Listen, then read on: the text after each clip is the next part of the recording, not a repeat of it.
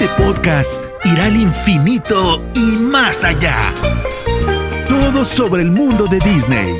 Desde análisis sobre películas y series, coberturas, entrevistas y experiencias personales, hasta controversias, datos históricos y curiosidades. Esto es Experimento 626. Ohana significa familia.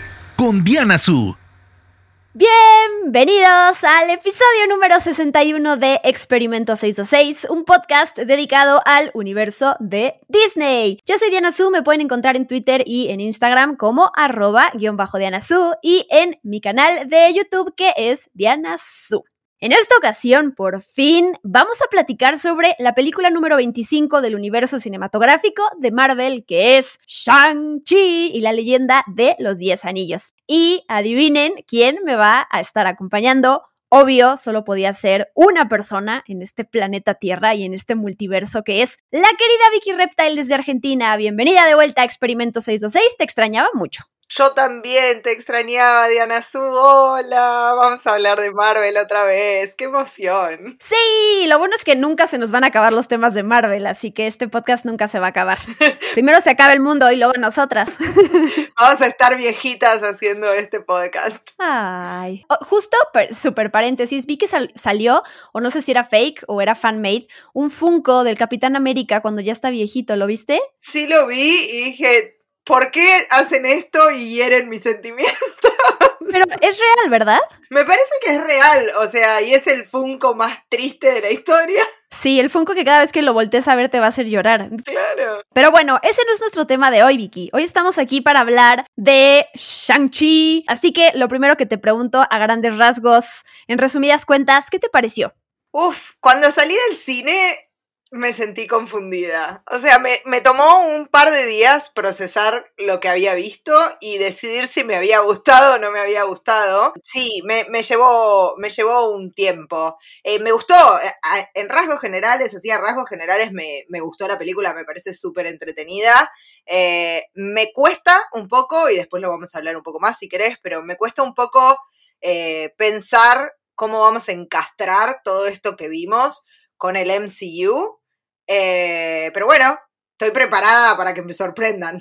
A mí también me gustó la película, también tengo muchos comentarios que vamos a ir desarrollando en este podcast, pero de entrada me pasó con Black Panther, que siempre es ese ejemplo para mí de esa película de la cual no esperaba nada, no conocía a los superhéroes, yo, ¿verdad? No había escuchado hablar de ellos. Y cuando vi la película me voló la cabeza y siempre recuerdo que eh, confío en Marvel Studios y que lo que nos esté presentando, o sea que los trailers, o sea que, no sé, la, temática o los personajes que vamos a ver no sean conocidos o no se sienta el hype, sé que como estamos en manos de Marvel Studios, todo va a estar bien, creo, ¿no? Esa era como la manera en que yo estaba un poco tranquila con esta película. La verdad es que hay que recordar esto, si bien ya tuvimos varias series del MCU, ya vimos Black Widow, está llegando al final de cuentas después del super final épico de Endgame y entonces algunos de estos personajes los están presentando eh, están armando a este nuevo equipo junto con algunos veteranos. Entonces, creo que van por buen camino. O sea, sí me quedo con ganas de ver más de Shang-Chi, ver más de, de Katie, por supuesto, de Aquafina, pero sí siento que de repente también la película, por querer eh, estar cerca del MCU, como que te quieren eh, recordar y reforzar, oigan, si somos parte del MCU, que no la dejan ser como tal, porque tiene que estar todo el tiempo ligado. No sé si a ti te pasó eso. Eh, digo, entiendo, ¿no? No pueden perder el, el, el, hilo, no pueden perder esa, tal cual, el hecho de que este superhéroe tiene que formar parte del MCU y tiene que conectar de alguna manera.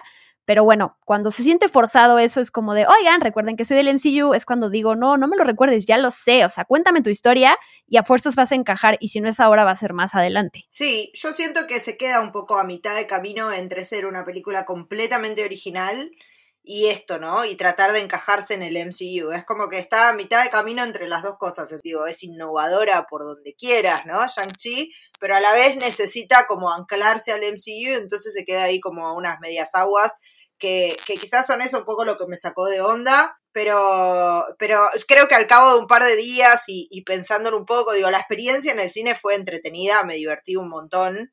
Eh, siento que, a muchos fans de, Marvel tal vez les debe haber pasado, ¿no? Esto de qué es lo que estoy mirando, dónde están las películas de Marvel que yo estaba acostumbrado.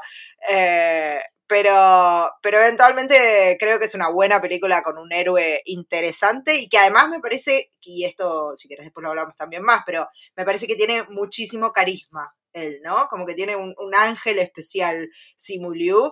Entonces, eso también me, me, pone contenta porque es un actor que tengo ganas de verlo. Tengo ganas de verlo haciendo más cosas. Sí, y hay que decirlo. O sea, en Rotten Tomatoes, la calificación que tiene por parte de la crítica es 92% y por parte de la audiencia 98%. Así que en general, sí es una película que ha sido bien recibida vamos a cerrar el podcast hablando de la taquilla, pero mm, he escuchado más opiniones positivas que negativas, así que creo que va por buen camino. Quiero empezar con el impacto cultural que tiene esta película, que se me hace de las cosas más importantes, más allá de si nos gusta el, el guion o no, que es, pues celebramos que es la primera película del MCU con un protagonista asiático, ¿no? Me acuerdo el 27 de octubre de 2020 y tengo, tengo la fecha, la busqué porque escribí una nota al respecto en esa ocasión y por eso la sé. El director de Steam, Daniel Creton y Simu Liu subieron unas fotos a sus redes sociales eh, porque estaban celebrando que ya había terminado el rodaje y pusieron, así como el, el, copy de su publicación fue,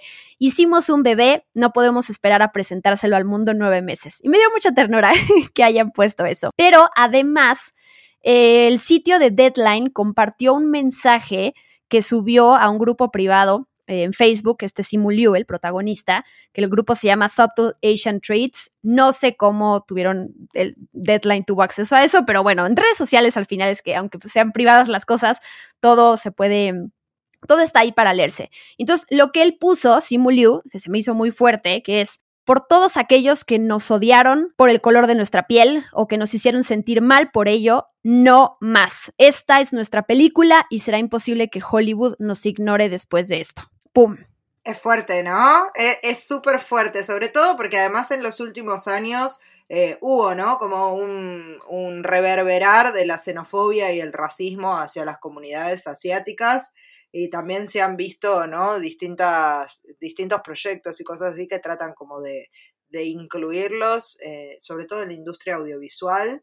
Eh, es fuerte, es fuerte. Yo creo que, que en ese sentido es súper valorable que por fin tengamos tengamos un superhéroe que es asiático y que no pide disculpas por eso, ¿no? Y que no, digo, no se, no se dio esto del whitewashing que se da tanto, ¿no? De este blanqueo que se le hace a los personajes para que encajen con cierta estética o con lo que sea.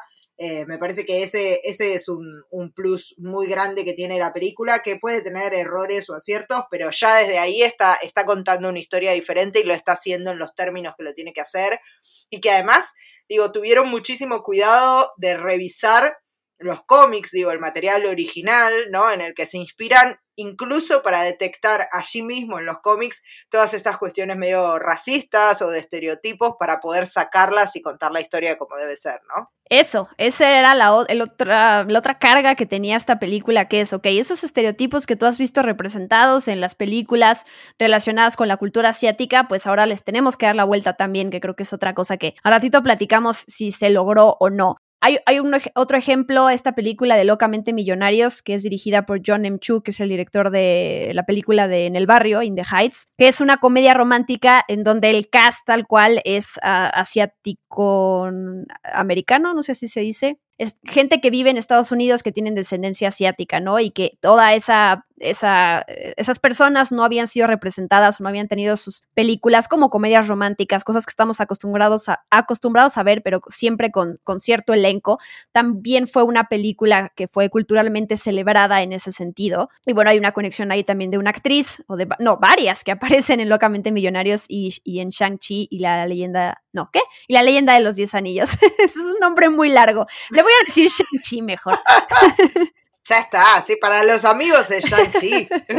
Sí, creo que, creo que eso en Hollywood se viene dando, ¿no? Hay que buscar esto, esto de contar varias historias, no puede ser que siempre eh, la pareja, la pareja principal de una película sea blanca y heterosexual y delgados y rubios. Y es como, bueno, no, espera, hay un montón de gente que no se ve así en el mundo.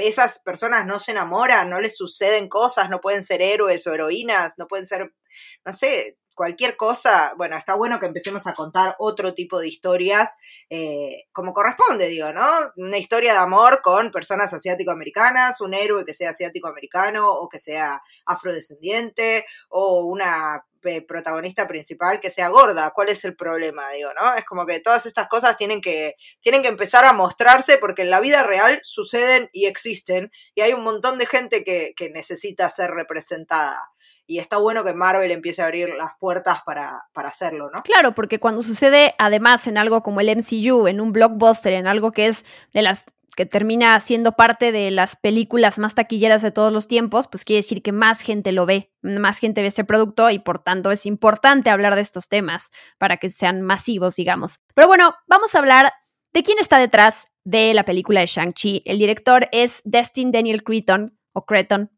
como le quieran decir. Yo le digo, siempre cambio, ah, ya le dije Creton hace rato, ahora dije Creton, así que no importa. Yo lo conocía, curiosamente, él dirigió, o sea, yo conocía sus películas, ¿eh? No crean que él.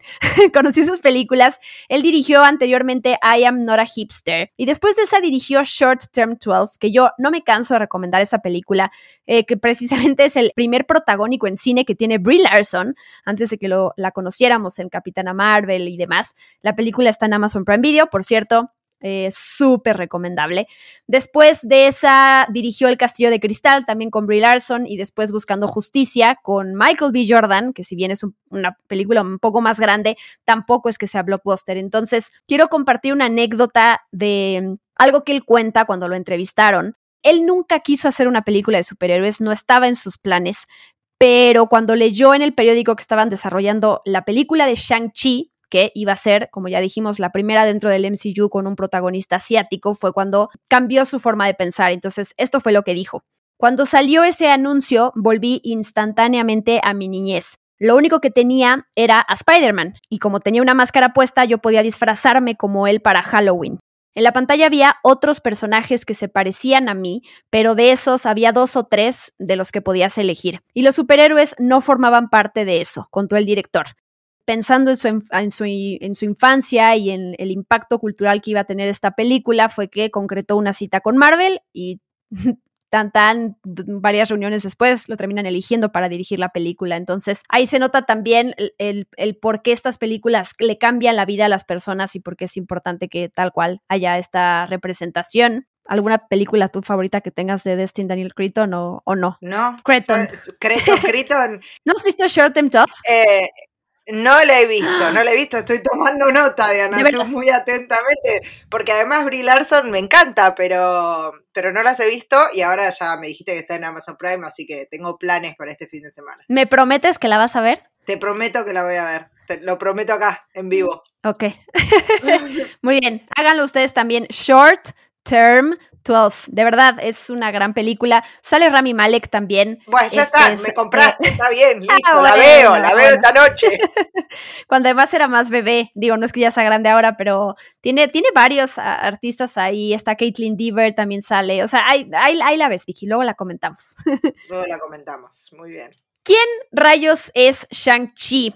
Su historia no es muy conocida para la mayor parte del mundo, la verdad, como a, diferencia de otros superhéroes, y entonces sé que eso le dio libertad creativa a los involucrados, pues para explorar a este personaje tal cual en, el MCU en la pantalla. Pero tú sí tienes información más fidedigna de, de quién es este personaje en los cómics. Bien, sí, en los cómics el personaje de, de Shang-Chi surge en Special Marvel Edition número 15 que tiene una fecha de portada de diciembre del 73 y hasta el 83 eh, tiene un título en solitario, ¿no?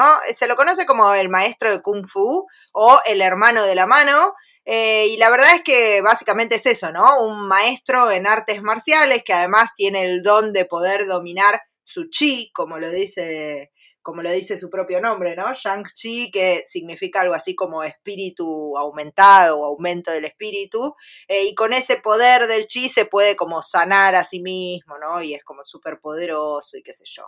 Em, en cuanto a su padre, eh, en general en los cómics al principio se lo, se lo unía a un personaje que se llama Fu Manchu.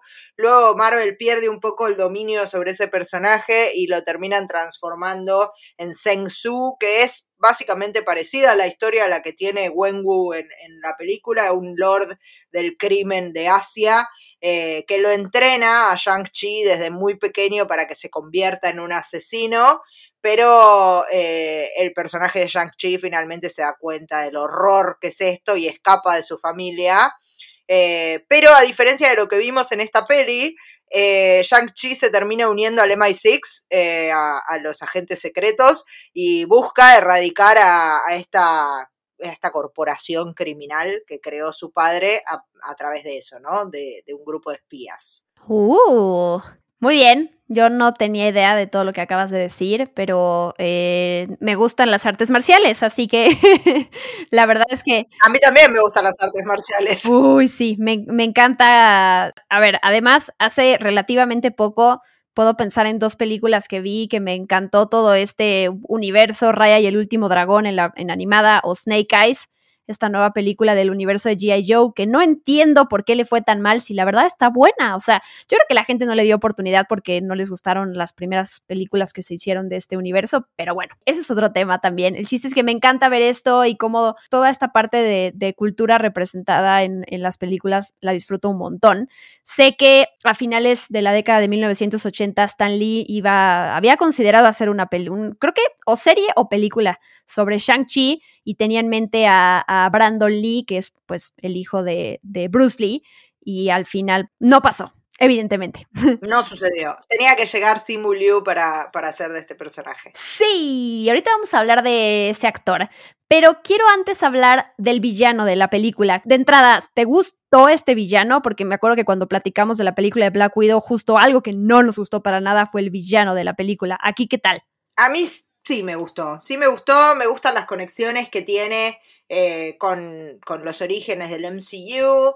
Eh, me gusta mucho el actor, además, me parece que, hizo muy bien su trabajo, ¿no? Tiene como esta, esta cuestión peligrosa, pero redimible también por momentos, ¿no? Es como que está bien, ¿eh? es medio un monstruo.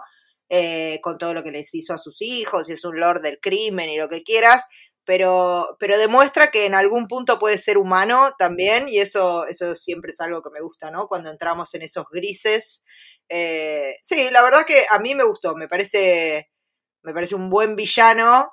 Por supuesto, después tenemos ¿no? el, el, bicho monstruoso que aparece al final, que no tiene nada que ver con Wen Wu, pero, pero bueno, eh, Wen Wu como villano me parece que funciona. Digo, nada más para decir un dato, había leído que, que, en los cómics lleva estos anillos alienígenas en los dedos, en realidad, y que, bueno, aquí en la película en realidad los tiene ahí en el, en el antebrazo. Optaron por eso para que tuviera una diferencia con todo esto de las gemas del infinito y cómo las tiene Thanos y el guantelete en todo eso, ¿no? Este, voy a decir una cosa muy ñoña, pero cuando empieza la película y están, están platicando también de esto de los anillos, yo no, o sea, a fuerzas pensé en El Señor de los Anillos, la comunidad del anillo, porque cuando esta Galadriel, cuando Kate Blanchett empieza a contar que se hicieron tantos anillos para los hombres y tantos anillos para acá y para lo otro, justo así dije, wow, tuve que pensar en eso. Ya sé que nada que ver, pero...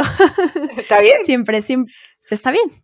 claro que sí. Es, es, parte de la ñoñez de alguien cuando no puedes dejar de relacionar las cosas con tus películas favoritas, la verdad. Y a ver, este lugar está que está increíble y además es donde conocemos a la mamá de, de Shang-Chi. Sí tiene una importancia fuerte en los cómics, o sea, de, Marvel aparece varias veces, ¿sabes? En realidad no, aparece bastante, aparece bastantes pocas veces. Aparece en Thor en, en el número 301 y se lo considera como como una dimensión bolsillo, como una dimensión paralela que está anexada a nuestra, a nuestra tierra, donde viven unos dioses, que, se, que son los Xian, se escribe con X.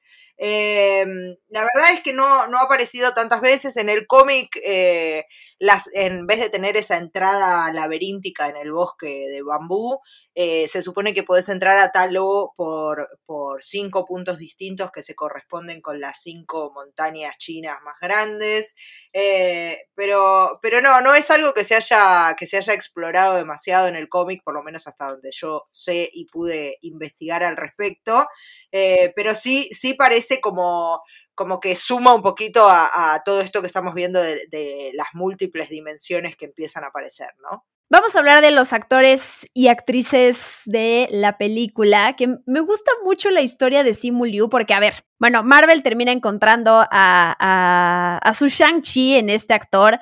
Él es canadiense, aunque nació en, Harbin, China, y emigró a Canadá cuando tenía cinco años después de que sus abuelos lo criaron antes. Y había tenido varios papeles secundarios ahí en, haciendo producciones canadienses, pero me gusta porque y, se compartió además, se recordó mucho esto esta semana después de que estrenó la película, Simulio puso un, tweet el 3 de diciembre de 2018 en donde decía así, ok Marvel, eh, ¿vamos a platicar o qué? Y ponía hashtag Shang-Chi, ¿no? O sea, tal cual en inglés como de, ok Marvel, ¿are we gonna talk or what? Y ¡pum! O sea, lo terminaron eligiendo, o sea, ya sé que no es como que su tweet cambie todo y si nosotros ponemos tweets le decimos a Marvel como de, hola, quiero ser una superheroína latina, me van a elegir, aunque uno nunca sabe, Vicky. Empezamos a tuitear. Nunca hay que dejar de soñar, sí, sí, sí, sí, sí. Y me gusta porque además el 20 de julio de 2019, o sea, unos meses después de que él puso el tweet, lo, lo recordó y agradeció a Marvel cuando ya había sido elegido para el papel eso me encanta, ¿no? Y además, no sé si viste esta semana, salieron varias notas ahí donde revelaron, bueno, recordaron que Simu Liu fue modelo de fotos de stock y entonces lo ves ahí, aparece sonriendo, vestido de traje, como señalando a una computadora. Esas fotos que uno, uno usa en las presentaciones de PowerPoint. Bueno, pues Simu Liu ahí aparece, él fue modelo de esto y se me hace increíble o sea, haber como encontrado esa parte de su vida y además él usó una de esas fotos en su Twitter y, puso, donde aparece señalando a una computadora y puso, yo riéndome de la gente que pensaba que Shang-Chi sería un fracaso. Es lo máximo. Sí, es muy, es, es, eso, es muy carismático para mí, ¿no? Tiene, tiene como esa cosa todavía muy fresca. Eh, tal vez que, que, viene de esto, ¿no? De no ser un actor tan consagrado, entonces se puede permitir estas cositas que, son muy graciosas. La verdad es que sí, yo también vi eso de, el último tweet de la foto donde él dice, este soy yo riéndome de la gente que creía que íbamos a fallar. Y fue como, sí, está bien, te quiero. Sí, qué increíble, porque además, a ver, uno siempre se pone después de eh, la gente cancelada o cuando resurgen cosas que dijiste hace 10 o 15 años y que ya no piensas de esa manera y que te condenan por algo que dijiste en el pasado, como que el encontrar eso de Simuliu, así como de claro, él era modelo de no sé, se me hizo algo como increíble, como de, chiste, pero, pero padre, como como tierno, así de qué increíble y además muy humano y real, ¿no? Como esta parte de, ok, cualquiera puede llegar al MCU, ok, quiero pensar que sí, si, si estamos destinados, pues está padre pensarlo así, pero se me hace muy bonita su historia y espero que nunca pierda su, humildad. No, ojalá que no, ojalá que no. Además, bueno, me, yo creo que mucho de, que haya llegado al MCU tiene que ver con su experiencia como, como doble de riesgo, ¿no? Él, eh, dirigió grupos de stands y qué sé yo, y muchas de las acrobacias que vemos en la película las hizo él, casi todas. Eh, así que me, cabe, me cabe tener. Es, es casi un superhéroe en la vida real. Sí, ¿y qué piensas de Aquafina? Aquafina, me parece muy divertida, amo su voz. Creo que podría escuchar a Aquafina hablar y reírme todo el tiempo porque me parece sensacional. Creo que a la película le suma un montón. Eh, por un momento tuve como, como esa sensación de, ay, no, no quiero que usen Aquafina tipo de, de, de interés romántico, de interés romántico así medio pedorro que no, que ni corta ni pincha en la película, me gusta cuando después empieza a aprender a, tirar con el arco y con la flecha y qué sé yo. Y, que Wong, bueno, puedo hablar de, los postcréditos, sí, ¿no? Haz lo que quieras, Vicky, es tu podcast. y que Wong también la incluye a ella, ¿no? Eh, cuando los va a buscar y qué sé yo. Eh, me gustó eso, porque significa que vamos a ver más a Aquafina y que la vamos a ver en un rol todavía más grande eh, eso me parece súper piola, porque cuando la vi ahí al lado de él fue como, ay, no me digas que va a ser solo el interés romántico, así medio goma. Eh, pero no, por suerte no. Ay, sí, yo la verdad, lo que más me gustó de la película fue Aquafina. Eh, tiene muy buena química además con Shang-Chi eso está padrísimo. Y si hay una razón que yo tenía para querer ver la película, era ella. Rápido cuento para quienes no sepan, Aquafina saltó a la fama con una canción que se llama My Bag, que se hizo popular en YouTube y luego sacó, bueno, de, de rap, ¿no? O sea, ella antes que ser actriz es rapera. Y sacó su álbum Yellow Ranger en 2014 y luego apareció en la comedia Girl Code MTV y luego sacó otro álbum y luego no sé si sacó más álbumes, pero en 2018 fue cuando salió en Ocean's 8, en las estafadoras, en este reboot de Gender Swap. Sí, las Ocean Eleven. Sí, con Ocean's, ajá, con Kate Blanchett y con Sandra Bullock y todo un gran elenco. Digo, Aquafina ya había salido en algunas películas y series, pero bueno, aquí fue cuando yo la conocí. Eh, y que de hecho fue como que, ¿quién, quién, er-, ¿quién eres? ¿No? Uno siempre es, se pregunta como de, ¿qué estás haciendo aquí? ¿Por qué llegaste? ¿Por qué te eligieron? ¿No? Después la vi en Locamente Millonarios y me cayó muy bien, que es la, esta amiga excéntrica de la protagonista. Y después fue cuando dije, esta mujer tiene un talento impresionante cuando estrenó The Farewell, que tristemente nunca llegó a México, o sea, ni siquiera a plataformas digitales, creo. Argentina tampoco. Sí, Argentina tampoco. Tristísimo. Y ahí es donde dije, wow, o sea, esta mujer también, además de todo el, todo el talento que tiene para la comedia, también lo tiene en el melodrama. Hizo la voz de este personaje dragón Sisu en Raya y el último dragón, y bueno, un par de cositas más, pero hasta que llega a Shang-Chi. Y me gusta porque eso, yo pensé, tú pensaste lo de lo del interés amoroso, yo pensé más que ella iba a ser como que este, el comic relief de la, de la película, ¿no? O sea, la que iba a hacer los chistes, como a la que no ibas a tomar en serio, la verdad. Eso fue lo que pensé que iban a sacar de, de ella, porque además ha hecho papeles así pero me encanta, uno, lo que dices, el peso que tiene la película, es un personaje sumamente importante y me encanta que puede pasar de ser la parte divertida a la parte serena también, ¿no? Cuando le toca aprender el tiro con arco y a meterse en la acción, lo hace súper bien y le crees, no es que digas como de, ay, esta, esta niña chistosita que ahora quiere participar en la acción y hay que creerle, ¿no? O sea, creo que Aquafina es lo máximo, yo sí me gustaría ser su amiga en algún momento de la vida. ¿Estás escuchando, Aquafina? Sí, te quiero mucho, Aquafina muchísimo. Creo que eres increíble. Eh, y el, el, que ella también como, como actriz hubiera tenido que aprender a conducir coches o hacerlo mejor, por lo menos por todo esto que tiene que hacer en la película de acción y el tiro con arco, como ya dijimos. Me encanta. Y sí, o sea, es fundamental esa escena final cuando Wong se los lleva porque la lleva a ella también y ya yo ya me quedé tranquila de, ok, Aquafina es súper importante y va a estar ahí al lado de Shang-Chi y haya o no como que algún indicio de que en algún momento de que tengan una relación más allá de la amistad, por ahora está hasta ahí y esa es otra. No a fuerzas cayeron en que los protagonistas tenían que estar ligados por esa parte romántica, sino son amigos, por ahora son amigos, ya vemos qué pasa después. Pero eso me encanta porque tampoco solemos ver eso, ¿no? O sea, si hay un protagonista hombre y una mujer, a fuerzas tienen que tener algo romántico de por medio. Y aquí pues no es así. Así que, bien, Sí, tal cual, me gusta, me gusta ver historias de, de amigos, ¿no? De amigos más que de, de novios, me parece que, que, está bueno eso. Después, si cambia el vínculo, está buenísimo, pero que no, que no nos apuraran, ¿no? Eso, porque además cuando los conocemos son amigos hace muchos años y si fueron amigos hasta ahora es como, bueno, justo en este momento en el que está explotando el mundo se van a poner románticos. Total. Eh, bueno, pero bueno, sí, sí, contenta, contenta con Aquafina, me parece muy, muy graciosa además. Bueno, hablemos de Tony Chu Wai Leung, o nada más Tony Leung, ¿no? Que es este villano, el padre de Shang-Chi en la película. Por lo que leí, es además su primer papel en donde tiene que hablar en inglés, aunque él ya se ve que hablaba fluidamente. Pero, oye, eh, eh, me encantó también él, o sea, más allá de que está muy guapo, la verdad.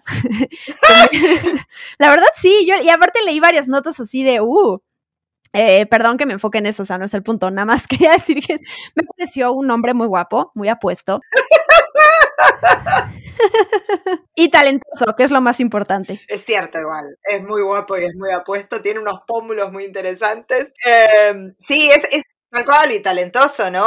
Me gusta, bueno, eso que hablábamos hace un ratito, ¿no? Esta cuestión de que es un villano, eh, es, es peligroso, pero también logra darle ese tinte de humanidad y de que puede redimirse al final. Como que le creo que es una persona que eh, es mala, pero tiene algún matiz ahí gris que, al cual podés apelar, ¿no? Es un actor, como vos decías, es una de las grandes estrellas del cine de Hong Kong de los 90. Suele trabajar, curiosidad acá, con un director que se llama Wong Kar Wai, que...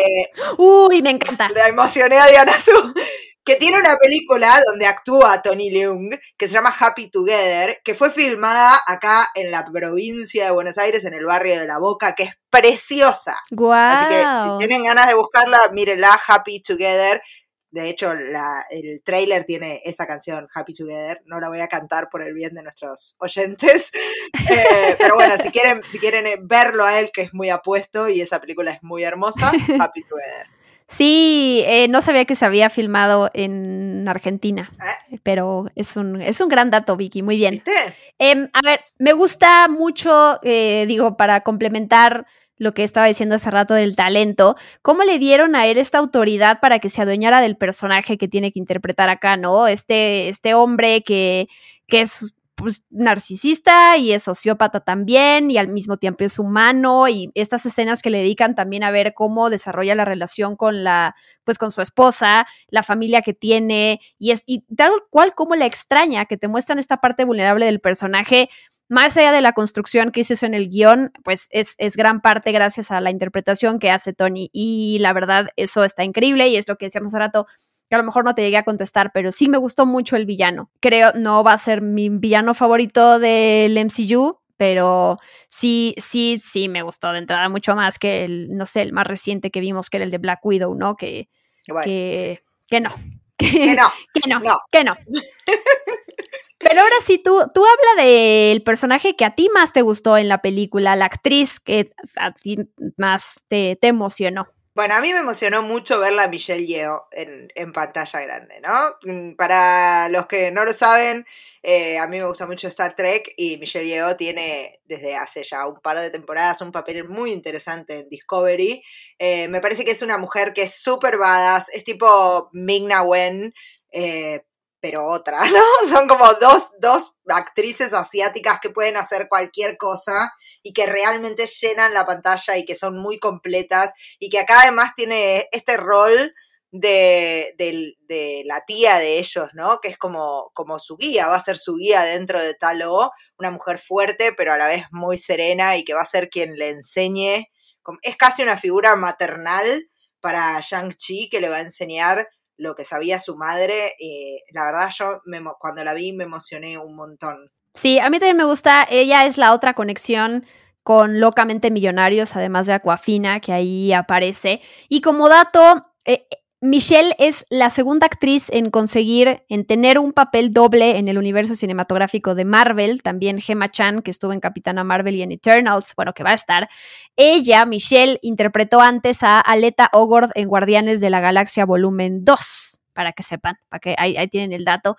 Eh, Laura Haddock, también tengo acá que tuvo un papel en Capitán América, el primer Vengador, antes de interpretar a la mamá de Peter Quill en Guardianes de la Galaxia, en Guardianes de la Galaxia 2. Entonces ahí está otro, otro ejemplo de eh, otra actriz que ha estado en varias cositas en el MCU. Y sí, me gusta mucho ella, la verdad, disfruto sus actuaciones. Quiero hablar de esa mascotita tan extraña y simpática que aparece en la película, Morris. bueno, hablemos primero del personaje de Ben Kingsley, que yo ya no me acuerdo si se había revelado que le iba a estar, pero lo vi en las fotos y en los videos de la premiere de Shang-Chi y fue cuando dije, ah, aquí está. O a lo mejor ya se sabía que iba a estar en Shang-Chi. Mm. Yo tampoco estoy, yo tampoco estoy muy segura de si se sabía o no. Me, encantó verlo. Bueno, Ben, Kingsley es, es, un animal, ¿no? Es un monstruo, como lo quiero.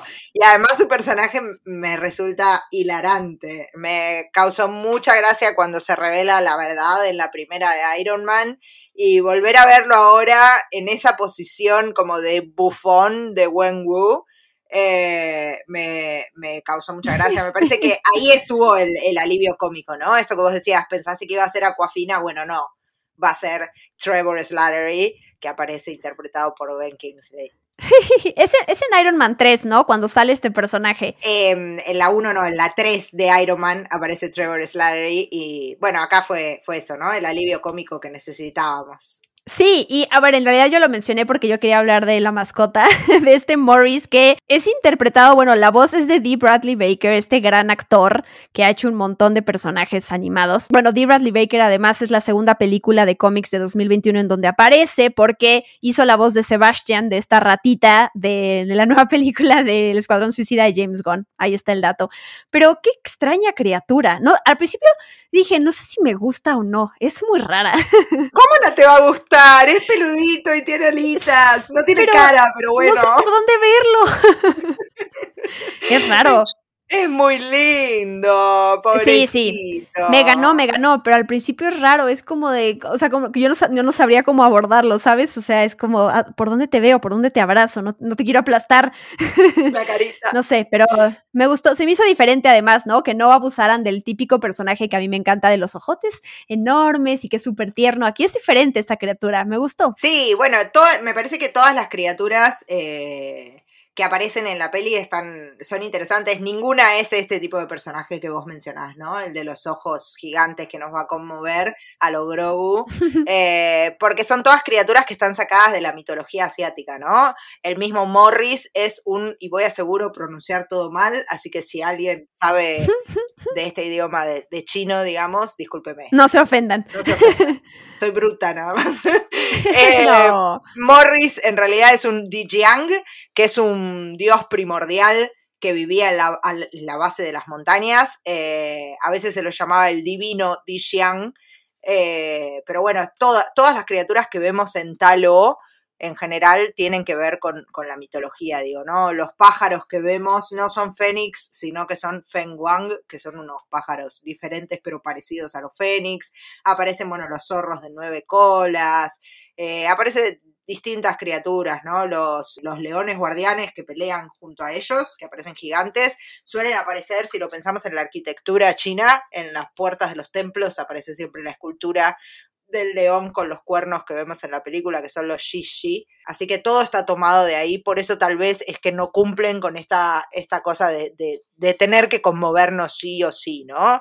De ser lindos y apapachables. Sí, estoy de acuerdo. Em, me gustó, me gustó esta criaturita. Y a ver, si hay otra cosa que también disfruté un montón de la película de Shang-Chi es la acción. Tengo comentarios. De entrada, esa primera, de las primeras escenas que vemos cuando están en el transporte y esa escena que sucede de acción, me pareció increíble. O sea, me emocionó muchísimo. Pero lo que sí creo que es abusan mucho en la película es de las escenas en cámara lenta, en, en las partes de acción. O sea, hubo puntos donde dije, ya, o sea, ok, entiendo que hay unos momentos en donde hay que tener cámara lenta para poder apreciar, no sé, cómo se está moviendo el brazo, está pasando abajo de la pierna, no sé, lo que quieran mostrarnos con detalle. Pero a mí sí se me hizo cómo abusan de, la, de, los, de las escenas en cámara lenta. Fuera de eso... Sí, por, momentos parecía que estaba filmando Zack Snyder, ¿no? Fue como... sí lo pensé, sí lo pensé.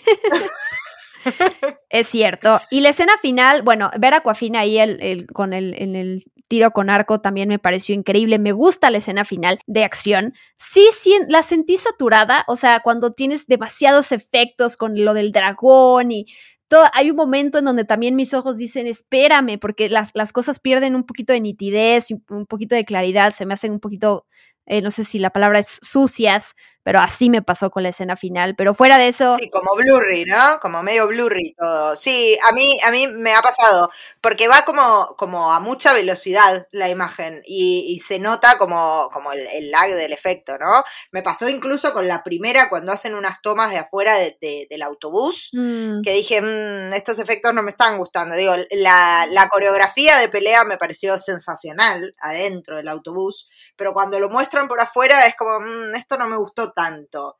Eh, y lo mismo, cuando al final aparecen los dos dragones, digamos, y está el agua ahí hecha un despiole total, iba a decir un quilombo, pero... Está bien, está bien. Eh, Me gusta mucho la palabra quilombo, así que quiero que la uses. Bueno, bien. cuando el agua está hecho un quilombo, están los dos dragones, tenés a todos subidos arriba de los dragones, no entendés nada, no sabés qué es lo que está pasando. Sí, ¿verdad?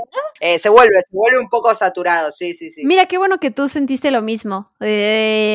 pasa, pasa sobre todo cuando además es una película en donde está cargada de efectos, pero a veces se logra y a veces no. Pero mira, me gusta que, hayas tenido la misma experiencia.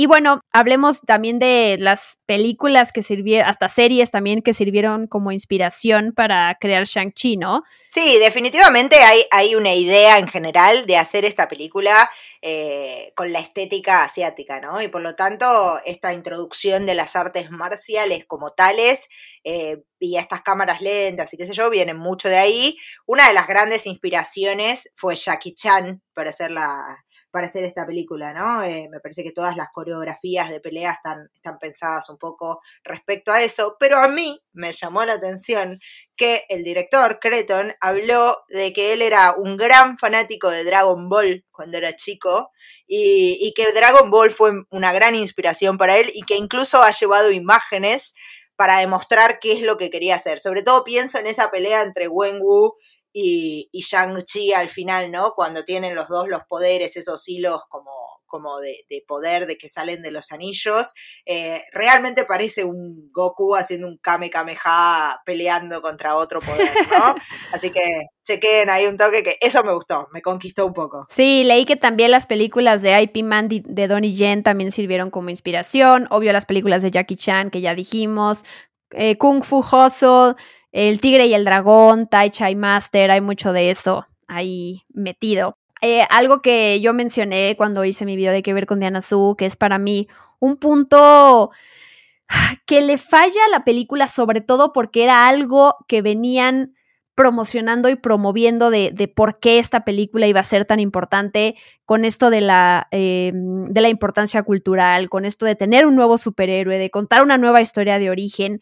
Para mí, eh, esa originalidad y frescura que tenía que traer la película no se refleja en el guion. ¿Y a qué me refiero con eso? Esta, esta película no siento que sea tan única, tan única, mostrando como toda esa parte de la cultura asiática, las tradiciones. Digo, hay un montón de películas que pueden tratar esta parte cultural, no digo que si una ya la hizo, lo demás ya nunca va a ser original, pero sí siento que como, como que con ese sabor de boca, como que me, de Black, me quedé con Black Panther, de nuevo refiriéndome a esa película de wow, es, es tan única, está manteniendo como que esa esencia del MCU y forma parte, pero al mismo tiempo sobresale por sí sola. Siento que Shang-Chi se queda, como tú lo dijiste al principio del podcast, entre que no, no es única y de destacar por sí sola y de decir como eh, le doy la vuelta a los estereotipos y, y te estoy dando este producto que jamás habías visto no se logra. Esa es la única parte que yo dije como, sobre todo porque es algo que venían promocionando e impulsando mucho, ¿no? De vamos a hacer algo que, que no hubieras visto nunca. Digo, yo vi y, y, es coincidencia, no quiere decir que se copió, porque además las películas se planean con mucho tiempo de anticipación, o sea, no es como que la hicieron ayer y entonces todo lo que salió ayer es copia, no. Snake Eyes, por ejemplo, eh, lo de G.I. Joe que mencioné, la película de Raya, o sea, hay, hay muchas cosas, esas son mis referencias ahora, las que, se, las que primero me vienen a la mente, que yo digo, esto lo acabo de ver, entonces si tú me lo estás presentando en esta película, no, he, no, no me estás presentando esa frescura que yo quería ver, ¿no? Con lo que vienes impulsando tu película, creo que no se logra eso. Sí, yo creo que eso se va, creo que eso se va a lograr si logran realmente, que es un miedo que yo tengo, ¿no? Porque como película esta sí tiene una representatividad a lo asiático muy fuerte, pero me pregunto, y por eso digo cómo va a encajar esta película con, con el MCU, ¿cuánto de esto que vimos eh, en Shang-Chi y la leyenda de los Diez Anillos se va a transportar, por ejemplo, cuando se reúna Shang-Chi con otros héroes? ¿no? ¿Cuánto de esto vamos a ver? Real, vamos a ver a Morris, vamos a ver dragones cuando esté peleando Shang-Chi junto a Falcon, ahora el Capitán América. Me suena como que todo eso está muy lindo para esta película, pero que no va a poder ser transportado y ahí me parece que, va a estar en falla, ¿no? Digo, porque estaría buenísimo y sería súper fresco y súper original y nunca visto que todo esto que vimos ahora, que tiene tanta esencia asiática, se pueda transportar realmente al terreno de los superhéroes y no quede en una cosa aislada eh, que es esta película, ¿no? Claro, sí, tú lo resumiste mejor que yo. O sea, como, como, como película aislada, tampoco es que digas, wow, o sea, nunca había visto eso en mi vida, pero también como película que se tiene que, que tiene que formar parte de algo, tampoco sabes cómo va a lograr encajar. Entonces, o sea, justo está como ahí en el medio. Uh -huh, sí. Ahí. Sí, sí.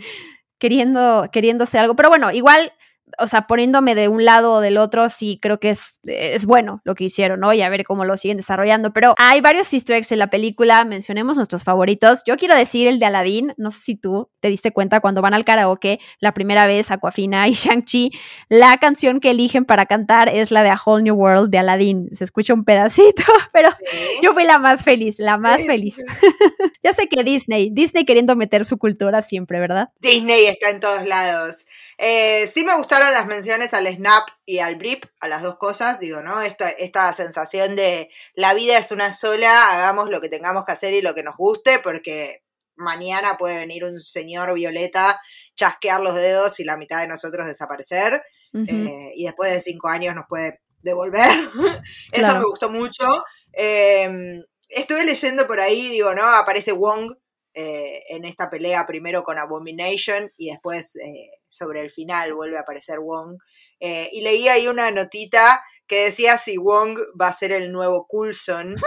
me dolió un poco porque eso significa que no vamos a ver más a Coulson.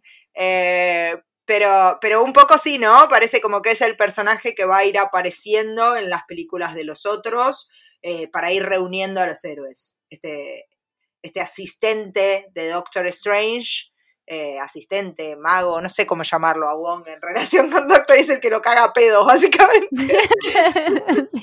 Pero bueno, es el que está ahí, ¿no? Como, como en distintos lugares apareciendo y recolectando héroes. Y regresando a este personaje de Abomination y su breve aparición que tuvo ahí con, con Wong, como dicen, como dijiste, perdón, que eh, hay que decir, este personaje es enemigo de Hulk y también se transforma en monstruo por una radiación y fue interpretado por Tim Roth en The Incredible Hulk de 2008. Y a ver, Vicky, a ver, aquí tú eres, tú eres la fan. Se hizo alusión a él en un episodio de la primera temporada de Agents of Shield. Así es, así es, sí, Sí, sí, sí, sí, aparece en un episodio de la primera temporada. Igual estamos hablando hace ocho años atrás, pobre Vicky, estaban jugando con su memoria.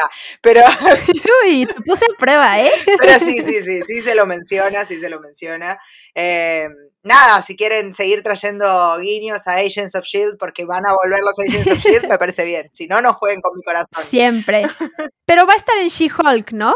Eh, Yo leí por ahí que algo va a tener en, esta serie y por eso también es como. Abomination. Y puede ser un poco, ¿no? Digo, si tiene que ver con Hulk, con She-Hulk, puede ser. Es como, sí, tendría sentido y todo. Sí, ahí veremos qué pasa. Y otro easter egg que me gustó, eh, regresando a esta pelea en el, en el autobús, aparece el blogger Zach Cherry, que estuvo en Spider-Man Homecoming.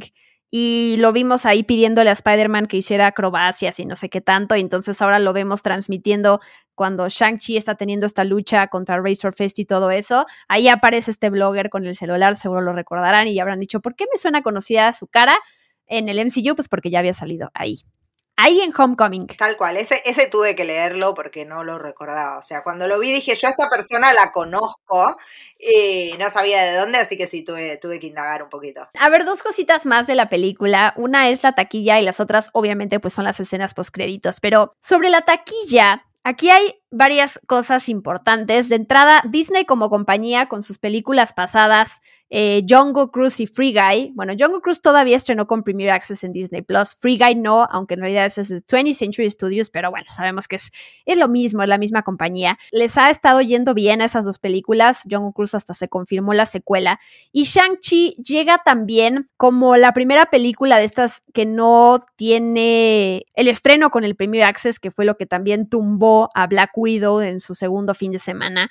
Y me encanta eh, como cachetada a toda la gente que había dicho que a ver cómo le iba a Shang-Chi en la taquilla, tal cual fue como, además de por la pandemia y por el COVID, a ver cómo le va y además porque es un personaje pues que nadie conoce, de dónde salió este, este eh, sujeto y me encanta que le esté yendo bien, tomando como referencia el análisis de un querido amigo que es Edgar Apanco, que siempre escribe sobre sobre los resultados en taquilla en Cine Premier. Shang-Chi debutó con 71 y cachito millones de dólares de viernes a domingo en Estados Unidos. Black Widow en esos mismos días recaudó 80, o sea, 71-80, para que vean más o menos, y le ganó, ese, ese numerito de Shang-Chi le ganó a lo que eh, eh, recaudó Rápidos y Furiosos 9 en su primer fin de semana en Estados Unidos, para que se den una idea. Y en el mundo en general, no solo en Estados Unidos, o sea, en total recaudó esos primeros días 140 millones de dólares, lo cual es muy bueno. O sea, no quiero hacer bolas a nadie con los números, pero significan cosas buenas en un montón de mercados alrededor del mundo. Debutó en primer lugar, entre ellos México. Ahora a ver cómo le va en la segunda semana, pero el hecho de que no esté disponible en Disney Plus o de ninguna manera, pues también ayudan mucho a las películas y reentendemos por qué los cines necesitan la ayuda de estos blockbusters para estar ahí sobreviviendo y que Disney por fin ya dijo, ok, bueno, está bien, la estrenamos así, también les conviene, o sea, te das cuenta también de los, de los numeritos. Perder plata seguro que no están perdiendo, ¿eh? por no hacer el primer access. Eh, además, bueno, eh, está bueno, es como vos decís, ¿no? Si queremos que la industria del cine sobreviva, un poco necesitan de estos monstruos que sí o sí llevan gente en todas partes del mundo. No por nada, digo, Marvel está instaurado desde hace 13 años, ¿no? Es como, ya está, va a llevar gente sí o sí, está bueno que tengan su exclusividad en la pantalla grande eh, y después, bueno, que aunque sea un periodo de ventana, como, como sucede con las películas de, Warner, que tienen ese periodo de, creo que son 34 días de exclusividad en cine y después sí bajan a... De 35. 35, casi. Casi. Eh, y después bajan al streaming. Digo, está bueno que les demos esa posibilidad a los cines de recuperarse después de muchos lugares, por ejemplo acá en Argentina, pasar todo un año cerrados. Así que bueno, me pone, me pone contenta, Sí, y me pone contenta también por el hecho de lo que es esta película, regresando a la parte cultural y lo asiático, el protagonista y todo eso, pues qué bueno, la verdad. Y nos falta ahora sí, digo, si llegaron a este momento del podcast sin haber visto la película, sepan que ahorita hablamos rápidamente de las escenas postcréditos por si no quieren escucharlas. Hay dos. ¿Te gustaron? ¿Te gustó ver ahí al señor Mark Ruffalo y a la señorita Brie Larson? Ay, sí, ese me gustó, el otro no, ya te lo anticipo. El otro no. El otro no. Em, ese me gustó, tengo preguntas, obviamente, digo, es muy manija eh, el postcrédito, te deja allá arriba eh, pensando un poco, ¿no? Qué rol van a jugar los 10 anillos en el futuro, de dónde vienen, por qué se sienten eh, tan intimidados Wong, eh, Mark Ruffalo, no, Hulk, Bruce Banner y Carol Danvers. También tengo la pregunta de por qué Bruce Banner está como Bruce Banner y no como Smart Hulk. Digo, ¿no? Habíamos, la última vez que lo habíamos visto, había logrado hacer coincidir sus dos personalidades en una que era el Hulk inteligente. ¿Por qué ahora vuelve a ser Bruce Banner? Pregunta así que me queda abierta en el universo. Es cierto. Eh, me gusta la, aparición de Carol Danvers, siempre como ese personaje que viene a asistir, pero que no es exclusiva.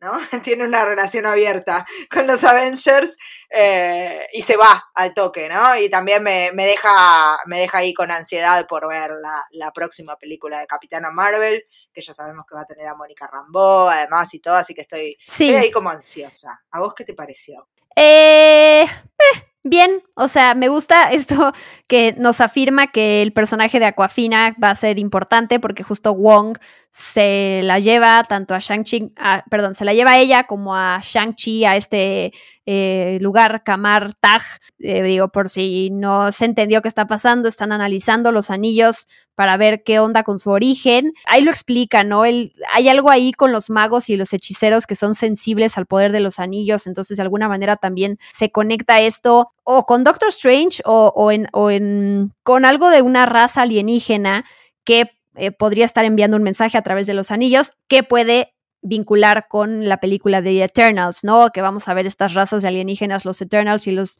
Deviants. Entonces, pues a ver, a ver si esto realmente conecta con la siguiente película del MCU o va a conectar con otras películas más adelante, pero me gusta ver esta dinámica entre los personajes ya más establecidos en el MCU y esos nuevos personajes, como le va a pasar al nuevo Capitán América y como le va a pasar ahí a estos personajes que estamos viendo en, las series, pues que en algún punto, me imagino en muchos años, llegaremos a esa misma culminación como sucedió con Infinity War y con Endgame, cuando ya estos personajes signifiquen todo para nosotros, como lo lograron en su momento, pues Capitán América y Iron Man y, eh, Thor, bueno, ahí Thor, Thor sigue, pero... Y sí, la última, última escena con la hermana de Shang-Chi fue como... A mí me pareció obvia. Sí, a mí me pareció obvia, era como no necesitaba que me lo mostraran para saber que era exactamente eso lo que iba a hacer. El momento en el que le dijeron, sí, sí, anda a ocuparte de desarmar los 10 anillos. Esa mujer había dicho una hora antes, tipo, estoy armando mi propio ejército. ¡Hola, le acabas de dar uno! Sí, es cierto. Sí, fue un poquito... Igual yo siempre me espero que hay una escena de las dos que siempre hay, siempre es como, hay una punch y otra que no es tan punch. Entonces... Sí, tal cual, tal cual, tal cual.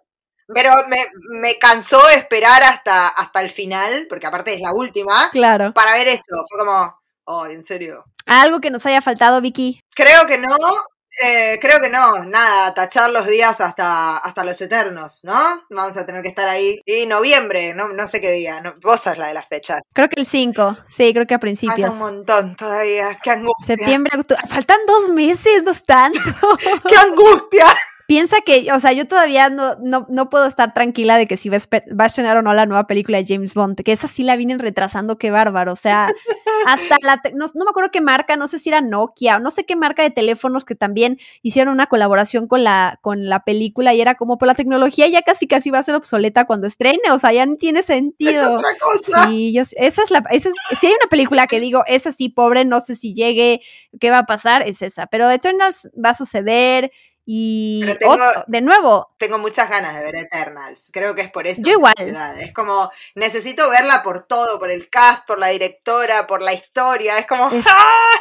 Todo, todo, porque además ahí, eh, a diferencia de Shang-Chi, si bien no son personajes que por lo menos muchos conocemos, si no es que si no los leímos en los cómics, pues los actores ya son los que te atraen. O sea, Angelina Jolie, Salma Hayek, Salma Hayek, Richard Madden, o sea, Ah, y Kit Harrington y Kumail eh. Nanjiani, o sea, ya es gente, sí, bueno, pero quienes o no son conocidos, o sea, sí, ¿quién es conocida? No, yo, lo critico a Kit Harrington porque odio a Jon Snow, pero... Qué grosera, Vicky. es verdad, es verdad, discúlpenme. Muy bien, eh, pues esto fue un podcast dedicado a Shang-Chi y la leyenda de los Diez Anillos. Obviamente, como saben, nos va a encantar saber su opinión, si están de acuerdo en lo que dijimos, qué más pueden aportar. Y nada, que nos escriban, arroba guion bajo de Anazú, arroba eh, Vicky Reptile. Hashtag experimento 626. Y gracias, Vicky. Ahora sí, tus redes sociales, donde los lugares donde te pueden ver, escuchar, este, y platicar contigo. Muy bien, me pueden seguir en Twitter y en Instagram como dijo Diana Su, arroba Vicky Reptile. Me pueden encontrar, por supuesto, en Spoiler Time, escribiendo artículos, haciendo podcasts, un poco de todo. Eh, me pueden encontrar en Radio Cooperativa los días jueves a la tarde hablando un poco de cine y series. Y creo que eso es todo. Eso es todo. Muchas gracias por estar aquí. Gracias a vos, Diana Su. Nos vemos pronto aquí. Bueno, nos escuchamos pronto. Así es. Muchas gracias de nuevo, Vicky. Muchas gracias a todos los que nos acompañaron en este podcast. Recuerden que Experimento 626 está en todas las plataformas de podcasting para que lo puedan escuchar. Yo soy Diana Su, arroba guion bajo Diana Su, y me despido. Bye bye. Esto fue Experimento 626 con Diana Su Gracias por acompañarnos. Los esperamos en el próximo episodio. Hakuna Matata.